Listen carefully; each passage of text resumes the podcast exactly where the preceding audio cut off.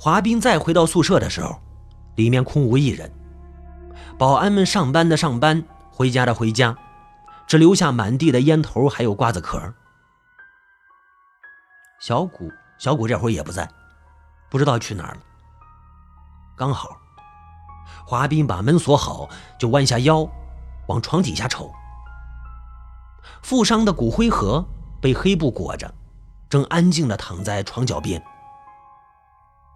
他先取出厚厚的挡在外面的行李箱。然后呢，把骨灰盒拉了出来，解开黑布，就露出了富商的脸。他看着富商，富商也在看他。那是个长得富态的中年男人，谢顶，嘴角有颗黑痣。门外传来走路声，越来越近，传到华斌的耳边，急忙把骨灰盒呢推回床下。起身去开门，走到门口，他才发觉，一推一拉之间，哪儿有那么一点古怪。呃，小谷回来了，他把地扫了，躺在床上看书，还是那本《申论》。小谷年轻又勤快，也许是看到华斌腿脚不好。宿舍里的活儿，他都抢着干。华斌嘴上不说，心里一直感激。他觉得这次考试啊，小谷应该能通过。成为公务员之后，小谷就会离开这里。华斌也是这么希望的。北地陵这种地方呀，确实不适合年轻人待。月亮残缺不齐的升了上来，正对着窗头的窗户照。照的照的，华斌的脸一片惨白。上铺的小谷早睡着了，扯着呼，震得楼板都在颤。华斌拿出手机看了看，哟，凌晨两点四十四分。悄悄的爬下床，在黑暗中摸索着，摸到了床下富商的骨灰盒。今晚要把它物归原主，还是放回到富商的墓地里？现在这个点了，值夜班的保安都躲在值班室里打牌，没人会发现他。他在床底下摸索着，脑子里却不由自主的胡思乱想起来。想什么呀？想那个黑袍子，今晚上千万别再遇到他。骨灰盒被拉了出来，暴露在月光下，用手抬了抬，不对，怎么变轻了许多？不对，华斌的心一下就沉了下去，沉到了海底最幽暗、最恐怖的所在。他开始发抖了，有人动了骨灰盒。不光是动了骨灰盒，还动了他藏在心底最黑暗的秘密。是谁？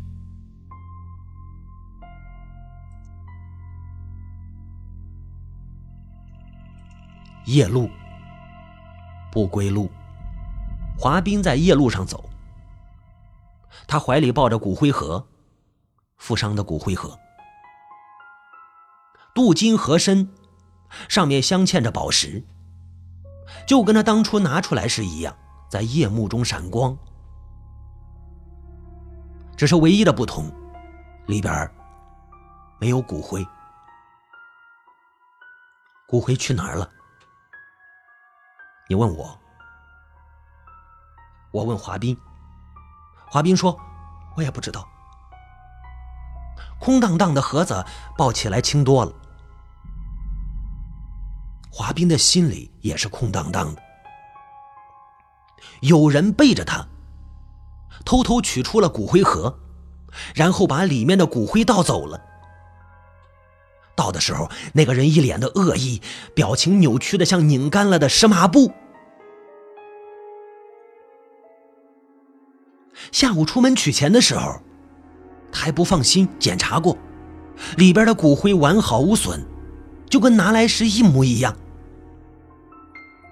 现在里边是空的，谁干的？老于？不是。老于中午下班之后就回家了，华斌亲眼看到他上的班车。那还有谁？小谷？也不会。他确信小谷不知道这件事，而且他跟小谷关系一直都不错，他没有理由这么做。还有谁？下午打麻将那几个保安，那就更不会了。只剩下白大褂了，只有这个疯子的嫌疑最大。不知道他为什么这么做，疯子的心思，谁能猜得过来？他像一团雾，悄无声息的溜进宿舍里，打开了华斌心里最阴暗的秘密。他的脸还是被头发遮着，你永远都看不到他真正的表情。心里越想越乱，不知不觉间，他抬起头，呃，发现自己已经到了墓地。月亮躲进了云里，黑黑的夜。你仔细看着夜色，你能看出一些不同来：浅黑、深黑、咖啡黑，各种黑色层次分明。最后一层一层的组成了夜幕，你不敢直视的夜幕。起雾了，雾躲在地下，在等华斌。他一走进墓地，他们就都散出来。雾在他耳边嘀嘀咕咕的讲，他听不到，就这么放回去吧。希望富商的家人一时不会发现，也只能这么想。重新撬开青玉石板，华斌把骨灰盒放了进去。呃，想想又不妥，又把它取出来，打开盖子，从地上抠了几把土，扔了进去。一切恢复了原样。他要把这件事给忘了。现在呢，要等，等白小玉回来。等白小玉回来，他就带着白小玉远走高飞。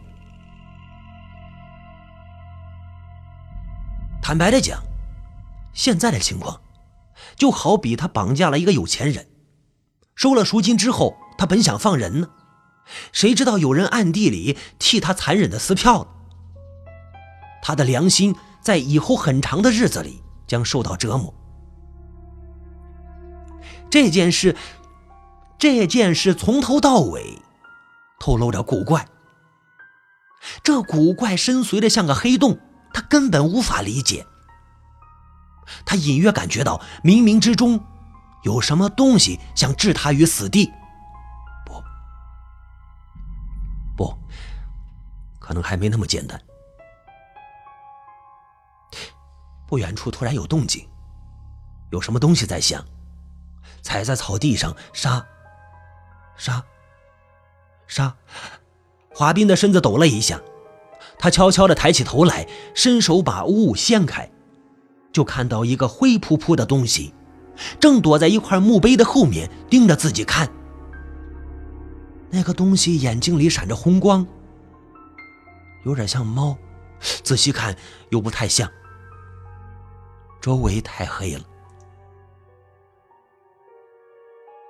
他就这么盯着华斌，啊，看得华斌心里有点怵。渐渐的，华斌心里居然有些后悔了，他开始怀疑，怀疑自己做的一切是否值得。他在草地上摸索着，捡起一块石头，向那个东西砸去。也许是心虚的缘故，力道没使足，石子就像一片羽毛，在空中划过了一道灰色的弧线，最后轻飘飘地掉在那个东西面前。那个东西他没有躲，他甚至动都没有动，就那么阴冷的注视着华斌。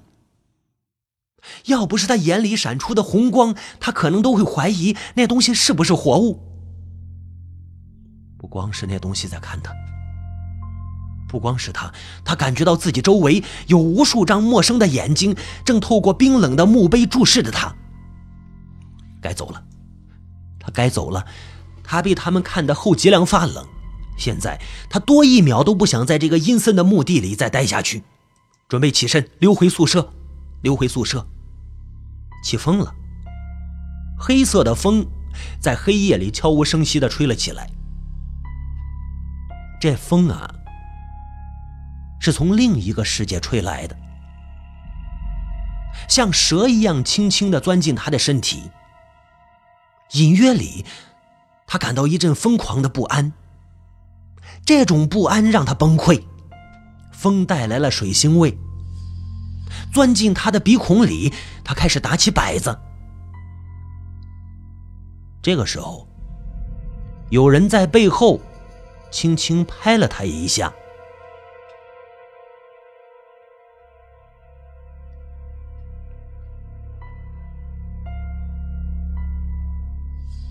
古吕军，男，二十四岁，他睡在华彬的上铺。他这个年纪，本该像火红的太阳，在广阔的世界里尽情的燃烧自己。可是他的心里，却偏偏藏着个黑暗的秘密。他也爱着白小玉，爱的发狂。小谷，谷吕军，二十四岁。他性格有点腼腆。特别是在女孩子面前，他只能偷偷的追求她。白小玉的花儿尽情的开着，他却只能远远看，没有机会接近，因为花儿有刺，冷冷的刺，刺里有毒。直到有一天，哎，白小玉张口问他借钱，他弟弟出事了。白小玉哭着求他，问他借六万块钱。六万块，这个数字不大不小，可他偏偏拿不出手。他大学毕业，工作才没多久，他的梦想是成为公务员。今年是他第三次考试了，他没钱，穷的叮当响。所以，其实有时候啊，你想摆脱一个人的纠缠，是吧？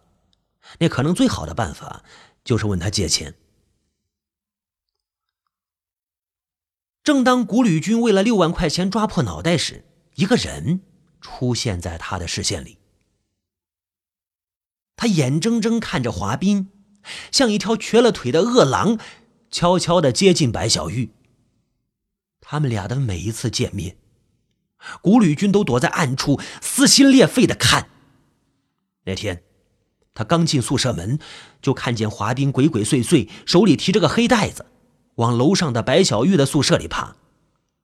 他悄无声息的跟上去，他看到华彬把钱交在了白小玉的手里，然后俩人融化在一起，全看到了，全看到了，快气疯了。才二十出头。受过高等教育，长得一表人才。华彬比他大了快十岁了，三十多岁的老家伙还瘸着腿。他凭什么就能踩到白小玉的花？他古吕军却不行。他恨白小玉。现在的小女孩，眼里只认钱，没有底线。他更恨华彬。华彬的底细，古吕军最清楚。大家都是农村走出来的穷保安，他哪来的钱？啊，哪来的钱？仇恨的引线被怀疑燃烧着，带着古吕军渐渐的走向疯狂。只是，他是个能把心事藏起来的人。表面上他还和平时一样，跟那个瘸腿男人打着招呼，偶尔开开玩笑。他心里的谜团越来越大。直到一次偶然，他发现了华彬最黑暗的秘密。有一天，古吕军赶回宿舍来取他那本《申论指导》，华彬不在，宿舍里空荡荡的，就他一个人。那本书本来是放在床上，用手一够，哎，书沿着墙飘了下去，最后掉在一个东西上，咚的一声。呃，《申论指导》终于正确的指导了一回，带着他找到了真相。富商的骨灰盒放在古吕军的面前，他几乎不敢相信自己的眼睛，他有点想吐。他可以想象得到，漆黑的夜里，华彬一瘸一拐的摸进墓地，阴冷的墓地，他抱出了富商的骨灰盒时，嘴上还带着笑。开始，他是被华彬的疯狂给吓到了。究竟是什么样的人才可以做出这种阴损的事情来？可是渐渐的，古吕军又有点佩服他起来。人家为了得到白小玉，可以不择手段。他自己能做到吗？啊！古丽军的脑海里当时是这么一张画面：哎，华彬怀里搂着白小玉，得意的对他笑；白小玉呢，也在对他笑。白小玉的笑里带着鄙夷，冷冷的笑。你笑什么？你笑什么？他在笑他古吕军的无能。他疯了，他要报复。对，刚开始他想到的是报警，可他最后却没有这么做。他偷偷倒掉了富商的骨灰盒，然后他找到了富商家人的电话。在电话里，他把华冰做的一切都告诉了对方。不但如此，他还用惊恐的声音把自己如何不放心去检查的时候，如何发现骨灰盒是空的，种种编造的经过都说了出来。他在电话里用愤愤不平的语调问着：“用不用我帮你报警？”电话那头是个男生：“别报警，过去的就过去了。”这声音通过手机传进古吕军的耳中，空灵而又阴沉，像一股冰冷的水流。对方只说了这一句话，就挂断了电话了。古吕军做完这一切，就盯着下铺。滑冰空荡荡的床，哼哼哼哼哼哼哼，嘿嘿的笑，他有预感。华斌马上就要倒霉了。有那么一刻，他被自己的笑声给吓到了，就停了下来。有一个问题，他始终搞不明白：把偷来的骨灰盒藏在自己枕头底下，那个华斌，他晚上睡得着觉吗？事实上呢，华斌晚上确实睡不着，怕的睡不着。躺在床上的时候，他能感觉到富商在床下，面无表情的盯着他看，那目光如同阴冷的水，透过腥味，隔着床板从黑黝黝的床下渗上来。他失眠呢，好几天夜不能寐，直到归还了骨灰盒，他才感觉稍微好了一点。他不敢想象，富商的家人如果发现骨灰盒里空无一物之后，心里会怎么想。